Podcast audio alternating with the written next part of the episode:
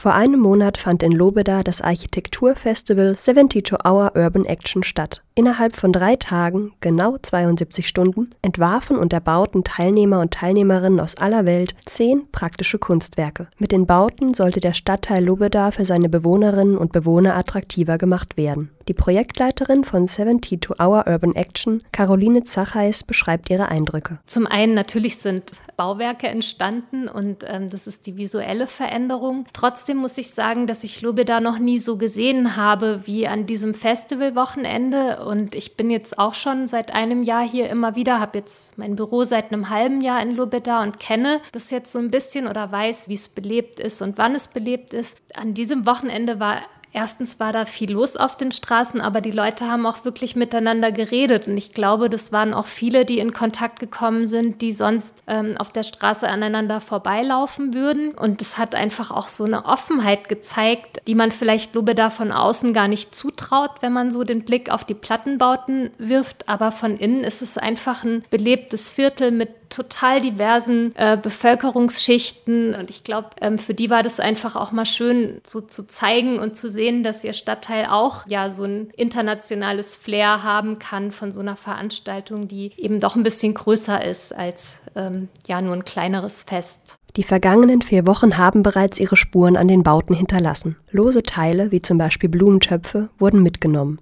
Die Holzbalken sind beschmiert. Mit einem gewissen Maß an Vandalismus hatten die Veranstalter der Stadt Jena bereits gerechnet Aufwendiger war es, die Aspekte der Bauten zu korrigieren, die gegen Sicherheits oder Ordnungsregeln verstießen. Die Bevölkerung von Lubeda hatte nun Zeit, sich an die Ergebnisse von 70 to Hour Urban Action zu gewöhnen, sie zu nutzen und sich mit ihnen auseinanderzusetzen. Ob man jetzt ähm, Leute rumführt und die probieren gleich alles Mögliche aus, an dem Kaleidoskop zum Beispiel, da sehe ich immer Leute ähm, oder Kinder, die da reinschauen, die da drehen und äh, an den Kugeln spielen. Oder am Stadtplatz sieht man natürlich, dass da ganz viele Studenten sitzen, lesen, sich unterhalten. Also man sieht, dass sie sich da wohlfühlen einfach auch in den Hängematten. Es gibt äh, zwei Installationen, da sind so Netze, da legen sich die Leute rein und äh, strecken die Nase in die Sonne. Also gerade bei schönem Wetter habe ich das Gefühl, äh, werden die sehr gut angenommen. Jetzt soll entschieden werden, welche Bauwerke bleiben und welche weichen müssen.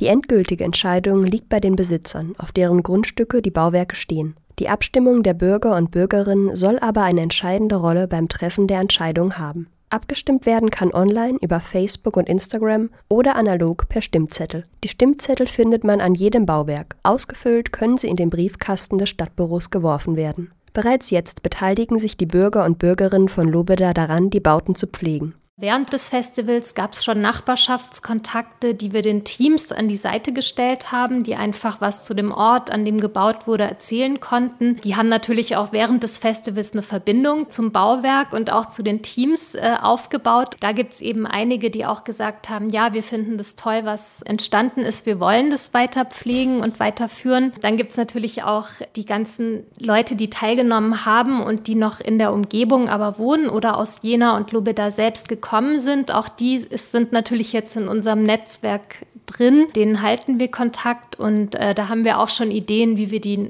wieder ähm, neu aktivieren können, äh, einfach um da eben eine Dauerhaftigkeit für einige Installationen zu gewährleisten. Werkleiter von Jena Kultur, Jonas Zipf, nennt die Bauten in Lobeda temporäre Lösungen, bei deren Bau improvisiert wurde. Nun sollen aus den temporären Bauten bleibende Bestandteile des Ortsteils werden.